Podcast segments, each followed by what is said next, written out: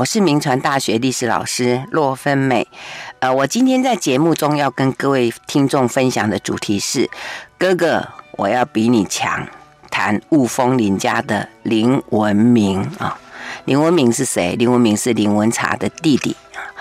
那我们之前哦谈了很。好长一个时间的林文茶，那我们知道在雾峰林家，这个林文茶备受尊崇啊。可是这个弟弟林文明呢，却在这个族谱啊，或者是很多的资料里面都没有任何的记录。为什么两个兄弟会有这么大的差别呢？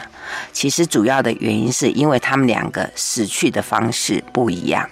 哥哥林文茶是殉国啊，他是在对这个太平军的战争里面战死。可是弟弟林文明呢，却是在官是却被却是被官方给处死的啊。那我们上次有提说，这个林文茶他是在同治三年（一八六四）十一月三日在漳州这个地方战死，死的时候是三十七岁。六年之后的同治九年（一八七零年）三月十七号，林文茶的弟弟林文明，他在彰化县的公堂突然被就地正法啊。呃，算一下他的年龄哦，他是在道光十三年（一八三三年）九月二十四日出生，然后在同治九年（一八七零年）三月十七日，呃，被就地正法，所以应该也是三十七岁啊。那因为林文茶是殉死哦，所以清朝廷就授给他刚敏这样的一个庙号，还封给他世袭的七都尉的头衔。后来在漳州还有雾峰都有建立专祠来供呃来祭祀他啊、那朝廷还把他的传记列入《将军列传》啊，呃，他的祖先还有后代都因为林文茶受到尊崇，还有庇荫。可是相对于林文茶啊，这个林文明，因为他是被官方所处死，他是罪犯啊。虽然他在生，他生前呢曾经呃拜过副将啊，但是在他的族谱里面都没有立传。所以今天，如果我们要看了解这个林文明的生平事迹啊，只能透过其他族人的连带记载或者传闻，还有在官书跟一些诉讼的资料里面把它重建起来啊。问题是林文明到底犯了什么样的罪，会在彰化县的公堂被就地正法啊？这个是我们接下来啊要跟各位来聊的啊。呃，林文明在。官方文献里面的形象哦，按照美国学者 Maskier 的研究哦，他指出说林文明哦，他在死后，呃，因为。他的死，然后有很多的诉讼案件哦。那在这个案件里，在这些资料里面，他的形象都被扭曲哦。所谈的都是说他掠夺邻舍啦，他焚烧房屋啦，他偷窃土地啦，他凌辱妇女啦啊。那这个 Muskie 哦就说哦，这个林文明哦变成了他哥哥林文茶许多罪行的代罪羔羊。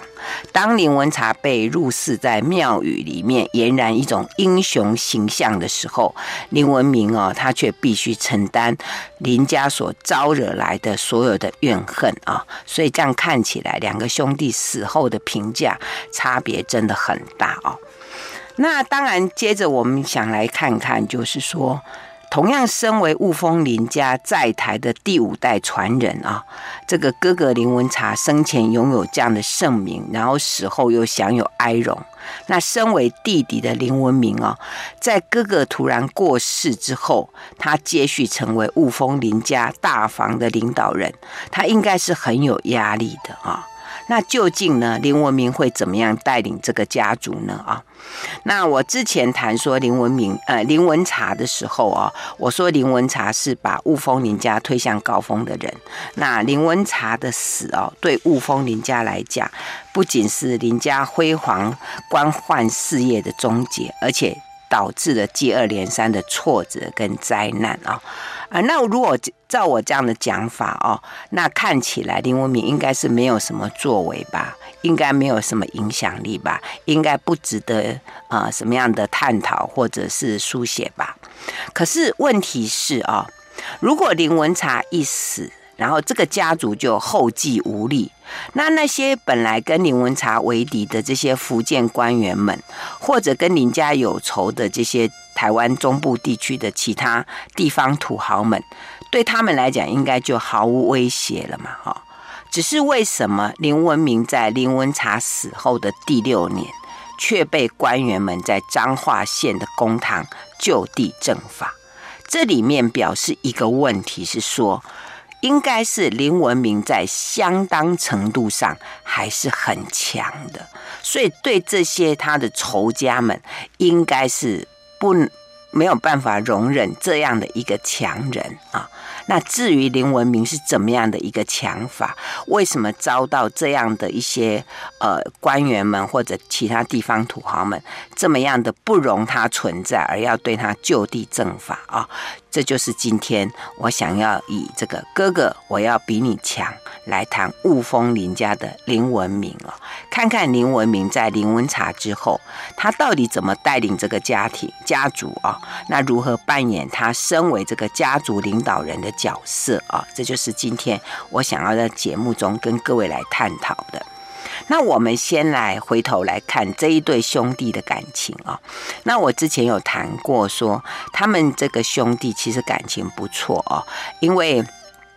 在他们的父亲林定邦被杀去世之后，那林文茶兄弟哦，他们就没有像他的阿公林家颖啊，林家颖是在生前就把财产都分掉啊，那他们没有，他们就是财产不分啊，然后就成立了林林本堂的家号哦，那这一点是很特别的啊，那可能他们感情呃，他们兄弟的感情真的不错啊，呃，他们不愿分产。而且其后在他们整个军事的生涯里面，两个也都形影不离啊。呃，就早期林文明跟着哥哥林文茶的经历来看啊，呃，我们先前谈的都是哥哥林文茶的部分啊。那这个今天我们就来看看，那林文明在跟哥哥的过程里面啊，他的一些呃状况啊。按照这个黄富山教授的研究，就是在他的爸爸到呃他的爸爸林定邦哦，在道光二十八年一八四八年遇害之后，那他就很和他的哥哥林文茶一起从事为他父亲报仇的行动，然后两个也都因为官府通缉而逃亡啊。然后在他哥哥呃参与了这个小刀会之役哦，哥哥是戴罪立功啦哈，是在咸丰四年一八五四年他戴罪。立功参与了这个小刀会之役，那林文明应该也有参加啊、哦。呃，那林文明在咸丰六年（一八五六年五月）啊，他曾经被送到县府去呃去考试啊。那当时的这个台湾道台兼学政使玉铎啊，就把他进取为彰化县学武祥啊。所以这个林文明他曾经是彰化县学的武祥生啊。那在身材体型方面啊，林文明比较魁梧啊，他哥哥林文茶比较短小啊，呃，所以看起来哥哥比较像文人啊，那弟弟比较像武人啊。那在专长上面呢，哥哥林文茶比较多谋，那弟弟林文明就比较骁勇善战啊。所以在林文茶的这个呃军事的一些呃行动里面，那林文明是他哥哥一个很大的助力啊。这是他在早期跟随哥哥的一个状况。那后来我们知道发生了这个代朝村之役啊。那在这个代朝村之役的时候呢，啊，这个林文明他也立下了不少的战功啊。他在咸丰呃十一年，他在。当然，他在代潮村之役之前，他也跟着他哥哥到大陆去参与了这个太平军之役啊。那在太平军之役里面呢，他就在咸丰十一年（一八六一年）呢，清军克复福建省汀州、武平、连城之役里面，那他带着他的台勇啊，连克两城，所以他就被获升为千总啊，留在福建。他因为他们有一个呃官衔很好玩，叫做仅先补用啊，就是未来有什么样的呃机会，他可以呃。马上被录用这样的一种方式啊，那到同治元年一八六二年，在呃元浙的行动里面啊，他又跟他哥哥一起，然后以寡敌众，大败了太平军，而且又攻克了浙江省的遂昌啊，然后在四月到六月的松阳跟宣平战役里面，他们又合力的克服了松阳跟宣平两个城。那因为他屡建战功，所以他后来在同治元年的上半年，他就被升为参将啊。那之后，在同治元年一八六二年三月，呃，因为台湾爆发了这个戴草村事件。那我们之前谈过这个事件，因为涉及雾峰林家嘛，所以林林林文茶很担心。可是因为林文茶在忙于在太平军之役，他一时也不能随意的离职，所以就由这个弟弟林文明就出面请求领这个台勇回来台湾啊。那林文明回来台湾之后呢，因虽然是参与了这个。戴草村之役啦，哈，可是因为军饷还有军需跟安家营的问题，跟福建省一些呃官员们有争执啊，呃，不过不管怎样讲，因为这个戴草村之役，因为涉及到林呃雾峰林家的私怨跟利害关系嘛，所以林文明当然也也非常的尽力在。呃，参与啊，所以有几个几场战役啊，比如说呃，他们攻占石冈仔啦、葫芦墩啊、四张里，还有大里邑这几个地方，都是在今天的台中啊。那在这些战役里面，林文明跟他的叔叔林殿国都出力不少啊，也立下了战功。那等到同治二年（一八六三年），那林文茶带着台勇回来台湾平定戴草村之役的时候，那当然林文明也就继续跟着哥哥林文茶转战啊。那当然最有名的就是四块厝之役，我们上次有提到这个。地方哦，这个战役，呃，四块厝就是在今天雾峰乡的四德村，那也在这个战役里面把戴草村给歼灭，这样啊、哦。那因为战功卓著哦，所以他在同治三年（一八六四年）三月二十三号，就清廷就呃就是准予他呃免补参将，直接升为仅先不用副将，后来又获赏戴花翎。啊，所以以上看起来啊，林文明在官途上也跟林文茶一样，因着参与朝廷的平乱，那获得了一些官衔啊。那等到同治三年（一八六四年）啊，我们知道在这一年呢，哎，这个林文茶奉令啊，内渡大陆协办福建军务。那在六月十五号啊，林文茶就在离离头店。呃，就是今天台中市南屯区那个地方，呃，他要回大陆了，所以他就把他的军务移交给台湾镇、台湾道。那他要离开台湾之前哦，他就做了一些安排，就是把这个剿平内山军务的这个职务交给了林文明办理哦。那在他要走的时候，七月二十六日，他就呃再次的要这个林文明。换上新的印印戳哦，那就开始负责办理内内山的军务。呃，看起来这个林文茶对林文明有所安排，那林文明应该可以趁这个机会啊，还可以更上一层楼。可是呢，从事后的事实看起来，这一段的这个安排，却是林家兄弟先后步入死亡之途的开始。为什么会这样子呢？哈。我们来看一下啊，我们上次的节目里面有谈到说，这个林文茶他之所以被调回福建，主要的原因是因为跟丁曰健，甚至跟福建官员的不和啊，并不是因为福建那边有军情紧迫。所以林文茶在行前哦，他帮他弟弟安排的这些军事上的职务哦，他有跟这些福建官员们商量，他们也都答应了。啊，那为什么答应呢？按照这个黄富山教授的研究，当然林文茶的想法是希望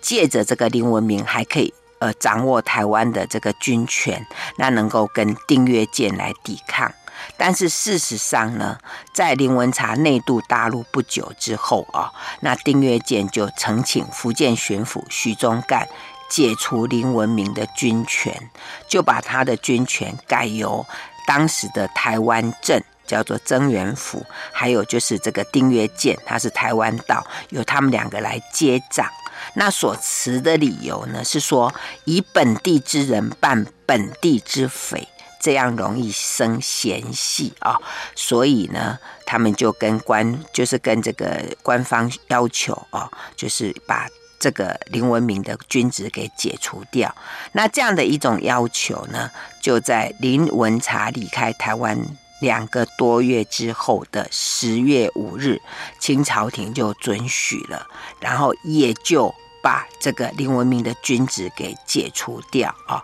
那所以这样子看起来，那奇怪啊，当初为什么要答应让林文明来接掌啊？其实呢，可能是。呃，丁约健跟许宗干啊，这是黄富山教授的观察跟研究。他说，可能是丁约健跟许宗干，他们认为林文茶都不，如果不答应他一些事情，他就不赶快离开台湾回到大陆。所以，因为林文茶想要把这个君子安排给他弟弟，他们就先答应了。那等到林文茶回去之后呢，他们就把他解职掉了啊，这是这样的状况。那对林文明来讲哦，呃，这些原来林文茶已经帮他安排好的职务，却在他哥哥走后的两个多月就被解除啊！而且呢，接着在十一月三日，林文茶就死了啊！所以他们家族里面原本跟这个官场维系的这个管道，就一一的被切除掉了。那少了原本在官场的优势。那林文明他要怎么样来带领他的家族呢？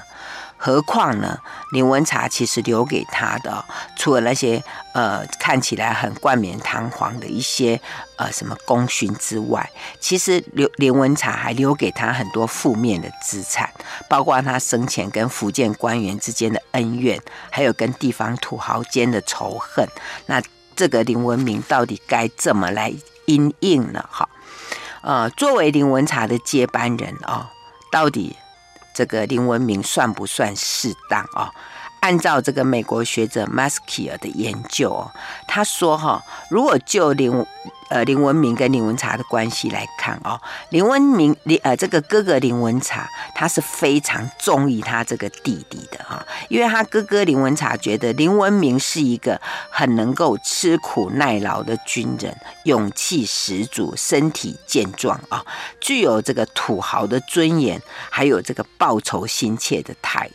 啊，但是呢，林文明看起来比较缺乏他哥哥的军事才华，然后他在跟政府打交道的时候啊，脾气比较不好啊，他常被批评，就是说他的脾气粗鄙傲慢，不守礼法啊，呃，就是很有地台湾呃那种地方土豪的那种豪气吧，可是看起来就比较粗壮，就是比较那种容易这个这个。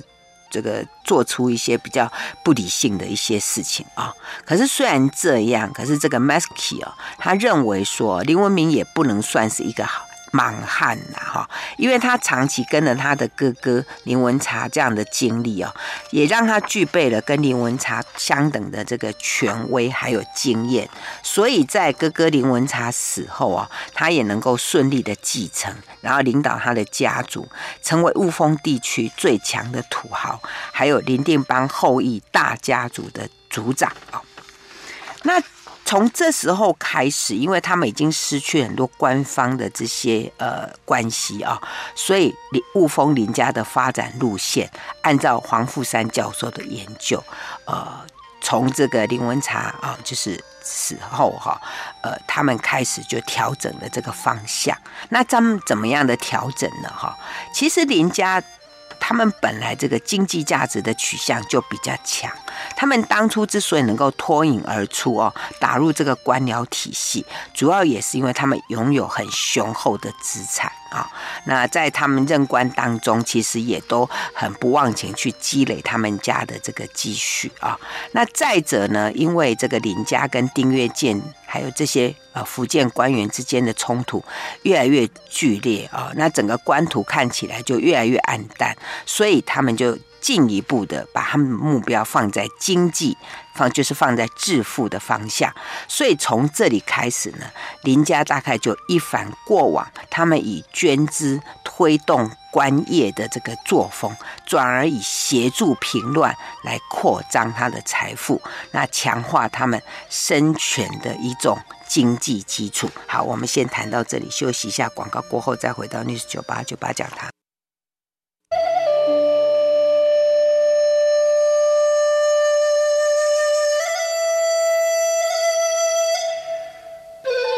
欢迎回到 News 九八九八讲堂，我是洛芬美。我今天在节目中跟各位听众分享的主题是：哥哥，我要比你强。谈雾峰林家的林文明啊，林文明是林文茶的弟弟啊。那我们刚刚前面提到说，呃，因为这个。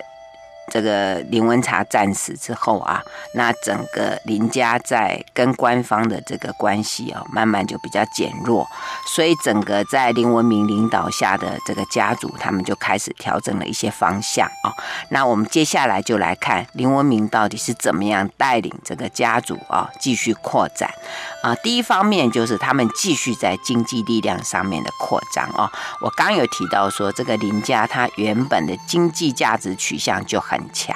其实不只是林家啦，哈。按照这个黄富山教授的研究啊，那自来在台湾致富的机会还有管道，本来就比在大陆还要多啊。我们常说什么升官发财，升官发财，其实在当时的台湾哦，根本不一定要经过升官的途径才可以发财，因为清代时期的台湾哦，它算是在边陲嘛，哈。那中央政府或者省衙门的的这个。根本是没有办法对他鞭长莫及，那很多地方官啊苟且敷衍啊，所以导致公权力不彰，所以让所以地在台湾的这些地方土豪们呢，他们比较容易自由发展他的理财本事啊，所以他们的这个呃发财的本领是蛮高的。OK，那。在林文茶时期的扩张哦，那像正如之前这个订阅键他不断在控诉哦，他说林家趁机趁这个平乱的良机，加强自己土豪的力量哦。那我上次也讨论说，这个指控到底是不是属实啊？那按照这个美国学者 Maskey 他的研究，他也特别指出说，林文茶在。回台平乱的那一段时期里面啊，林家的家产的确扩展了许多。那主要的来源都是那些跟林家作对的其他地方土豪啊。所以，就林文茶他身为地方土豪来讲，那他趁机积攒了财富跟巩固他们家族的势力，那当然就是是就是符合他作为一个地方土豪的心意，还有大家对他的期望吧。那至于这个林文明时期呢？哈，按照这个 Maskier 的研究，他说林文明哦，他的这个呃平乱的任务被解除，军权被解除之后，那他当然就没有办法像他哥哥林文茶时期啊，可以很得到很多公公费的资助。那他的。军队呢，也变成纯粹是私人的武力，那他们要扩张土地，当然也就少了可资利用的一种平乱借口啊。那是这样吗？哈，其实按照黄富三教授的研究，好像事实的情况并不是这样耶。因为我们刚刚讲到说，那个最讨厌林文茶的丁曰健啊，他在这个平定北四南的战役里面，他又启用了林文明啊。可是我们刚刚前面不是讲说丁曰健哦，他找了一个借口，他说用本地人来办本地之匪啊，一生嫌隙，用这样的理由就已经把林文明的军的军权给解除掉了嘛？可是他现在为什么又要启用林文明？那面对这样的一个机会，林文明的回应又是什么呢？各位听众，你觉得林文明会答应吗？诶，他答应了呢，为什么？他们的盘算是什么？这里面当然值得我们玩味的是说，丁曰健打的算盘是什么？那林文明的打的算盘又是什么？OK，那我们接下来呢，就来看一下。我们先看一下这个丁曰健打的算盘到底是什么？哈，按照这个黄富三教授的研究哦，因为丁曰健他从一开始来台湾，还有在平定这个乱世的过程。一直到他最后把这个林文茶给逼回中国，他其实就是希望能够独领啊，就是独占这个功劳啊，甚至连当时啊台湾的总兵林元福啊要求参战，他都。拒绝他哦，他就说你不用来帮忙哦。这里面有一个很好玩的事情是说，丁曰健当时是台湾的道台，他是文官呢，却他却带兵在征剿。可是台湾总兵曾元辅他是武官呢，就他就跟他说，你守在府城就好了，你不用出来参战哦。所以可见丁曰健他很想要在这个台湾之役里面，他真的想要独独占这个功劳啊。那当然，因为丁曰健是福建巡抚徐宗干的宠信呐，所以他权力很大啦。他想要独享战功，大家其实也没办法啊。但是问题是说，他在整个这个。呃，战役里面，他其实是需要林文明的协助啊、哦。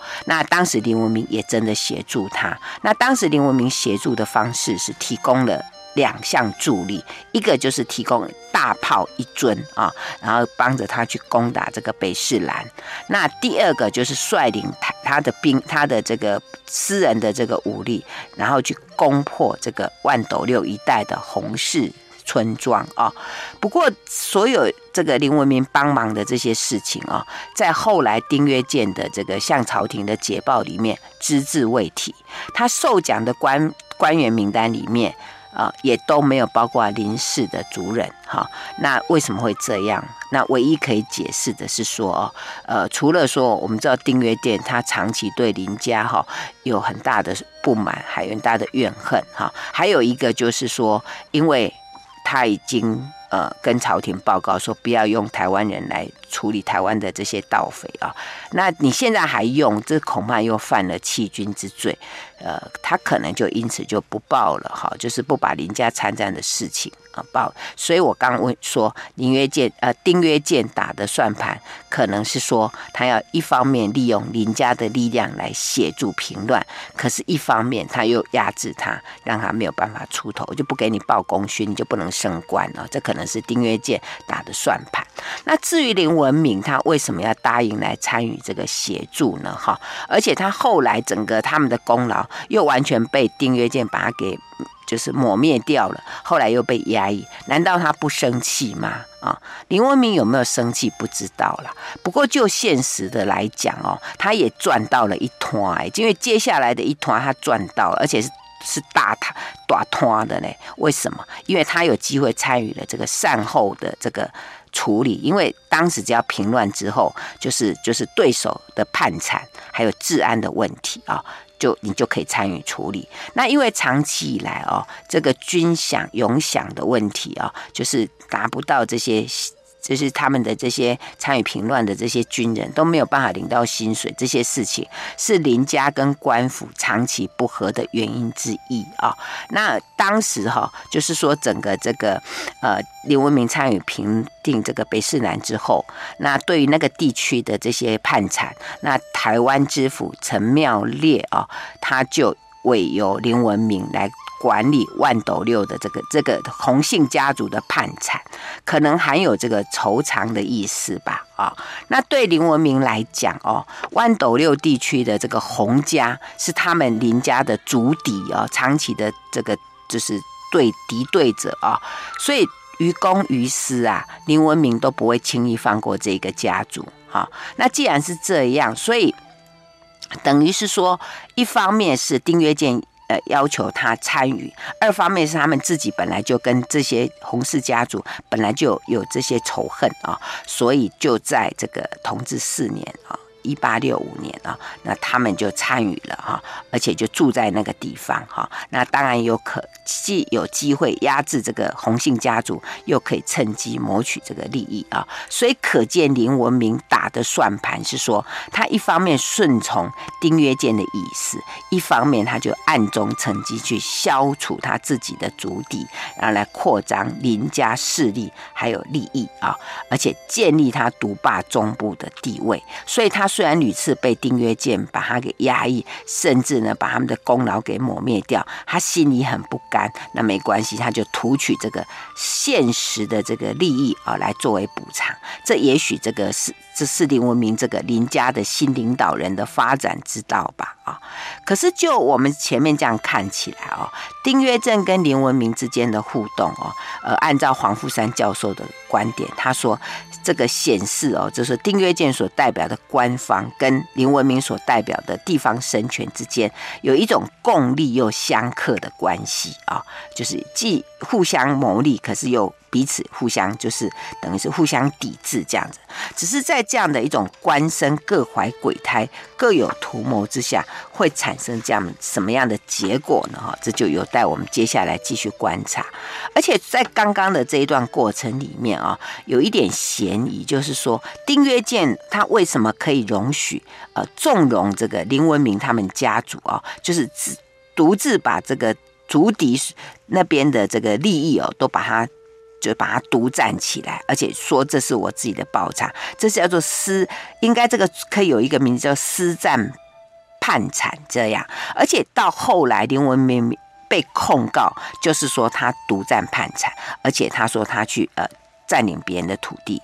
其实就是指这一段时间发生的事情啊，而且更加深林家跟他族弟之间的冲突啊，甚至成为后来官府压制林家的理由之一啊。所以看起来这个丁曰健好像有意把他给养大，然后再来把他给压制掉啊。那反过就是再回来看看，就是说林文明他在这个时期里面，他趁机扩张家族的土地的机会啊，这当然是一个，而且也因此呢，把他们整个家族扩大了哈，就是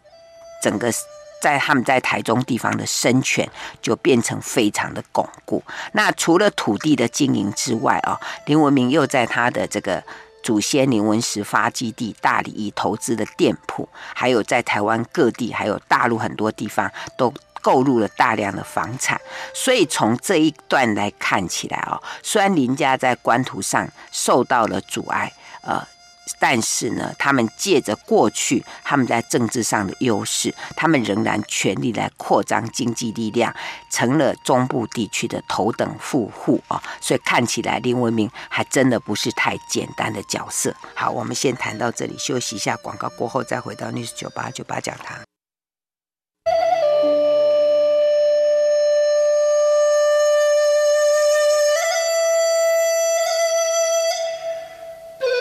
欢迎回到 News 九八九八讲堂，我是罗芬美。我今天在节目中跟各位分享的主题是：哥哥，我要比你强。谈雾峰林家的林文明，林文明是林文茶的弟弟啊。那我们今天讨论的是说，在林文茶他战死之后，那林文明如何带领他的家族前进啊？因为在过去的历史记录里面，林文明基本上都没有什么记录。可是呢，其实林文明。照来照讲，他应该是没有那么弱的啊、所以我刚前一段呢特别讲到说，他如何在经济力量上面带着这个家族前进。那接下来这个部分呢，我们就看一下他怎么带领他的家族在社会跟影响力方面继续的提升啊。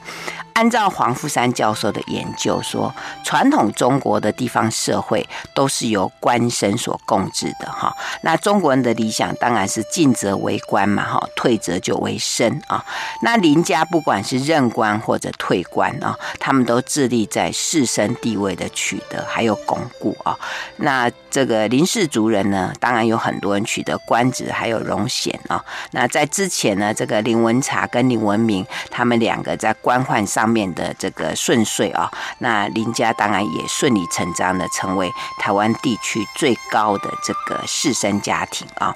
那当然家族要生存要发展啊，这是一定的哈。就当时来讲，特别是在道光年间之后的中部地区啊，因为这个逐逐渐每一个不同的这个家族之间的械斗越来越恶化啊，所以你要怎么样借助借着这个家族跟宗族的组织来凝聚。聚财力啊，然后团结人力，那这样才能够保障啊。所以我们就看一下，在林文明的时期啊，他怎么样把在。巩固他们自己林家的这个地位上面，他怎么来做啊？呃，林家他成立这个祭祀工业啊，当然祭祀工业他们很早就成立了啦哈。那当然一方面成立这个祭祀工业，一方面要缅怀祖德啊。那更实际的理由，当然就是为了要对抗林族，争取族裔啊。所以这个他们会不断的借着这个家族跟宗族的活动来扩大。那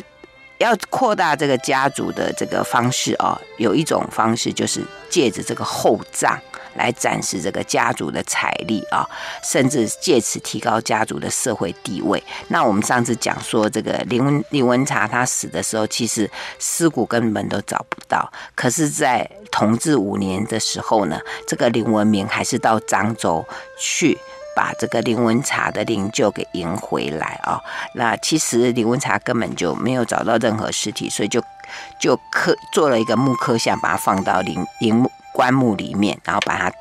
就是迎迎回来，那归葬在这个万斗六的道飞凤山啊、哦，那墓冢非常的壮观啊、哦，那这当然也是向人各地显述显示他们家族的这种财力啊、哦。那另外呢，呃，我前面谈到是说这个这个建立这个祭祀公业，还有这个建立这个宗祠嘛，哈。那在这个在这个林文明时期啊、因为他们早期所建立的这个。家里家里的这个宗祠呢，这个坏掉了哈，所以当时这个他们的族人林志芳就。商商商请这个林文明出来重建啊，那由林文明担任董事，那林志芳担任副董事，就把他们家里的宗祠，他们原来是盖在这个台中大里内新东升村那个附近，就当时叫做新庄了哈，然后就把它移到今天台中东区，呃，叫做汉溪这个地方。那林氏宗庙它本质上就是一个开台主型的工业啊，那林家就可以透过这样的一种方式。把他们的这个子孙，从包括整个林氏啊，对他们的祖先林氏的这个呃子孙，把它结合起来，然后来维护还有扩张他们林氏的权益，发挥更大的影响力。那除了在台的这些活动之外，他们也参与了这个他们唐山族的这个宗族的活动，那进一步整合他们同姓乡人，就包括在大陆的林家哦，呃，这个把它整合起来，那这有助于他成为更强力的地方领袖。那据这个黄富山教授的推测哦，他们林家之所以能够招募很多的呃子孙去参与清廷战役，主要是来自这个管道。那除此之外呢，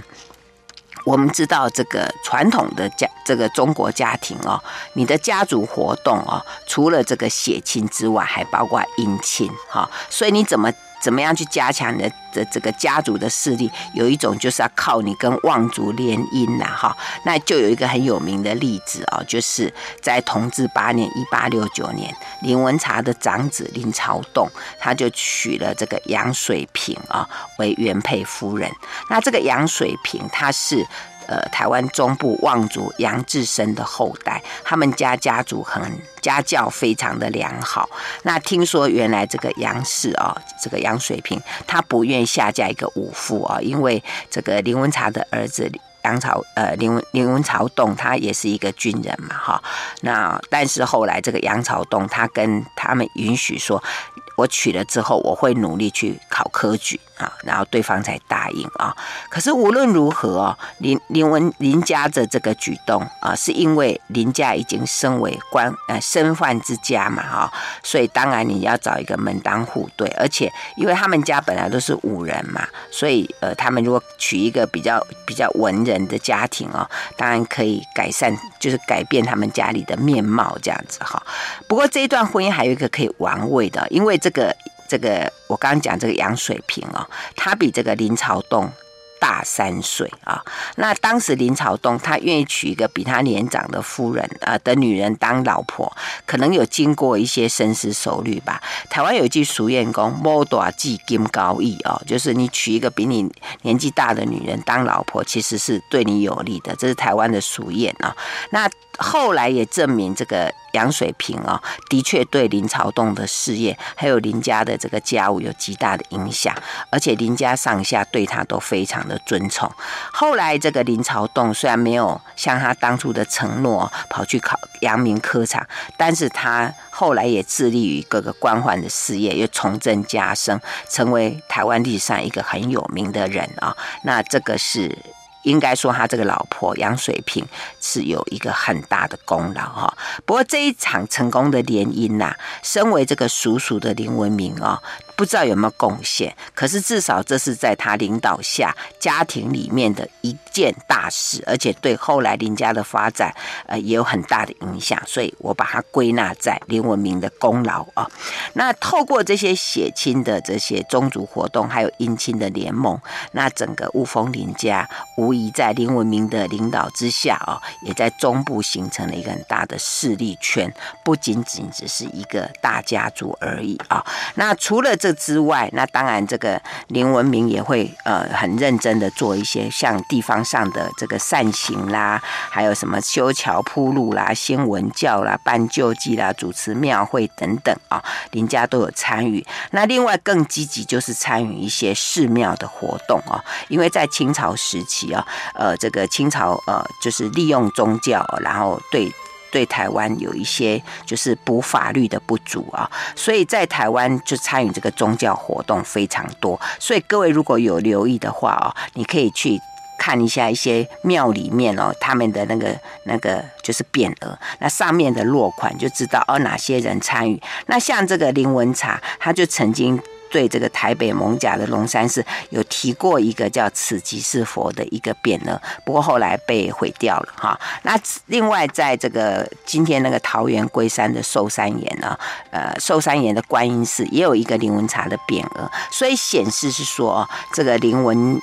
茶还有林文明他们家族也透过这种宗教活动来扩充他们家族啊。那至于林明林文明的这个参与的这些呃活动呢，我想有一些我们今天时间的关系，我们就呃下一次再来跟各位报告啊。总之就是林文明呢，他在他的哥哥林文茶死了之后，他开始他在雾峰林家的领领导。那虽然他被解除了军权，他也不再像他哥哥林文茶时期所拥有的官方资源，但是他。他仍然将林家的地方势力继续的扩张，并不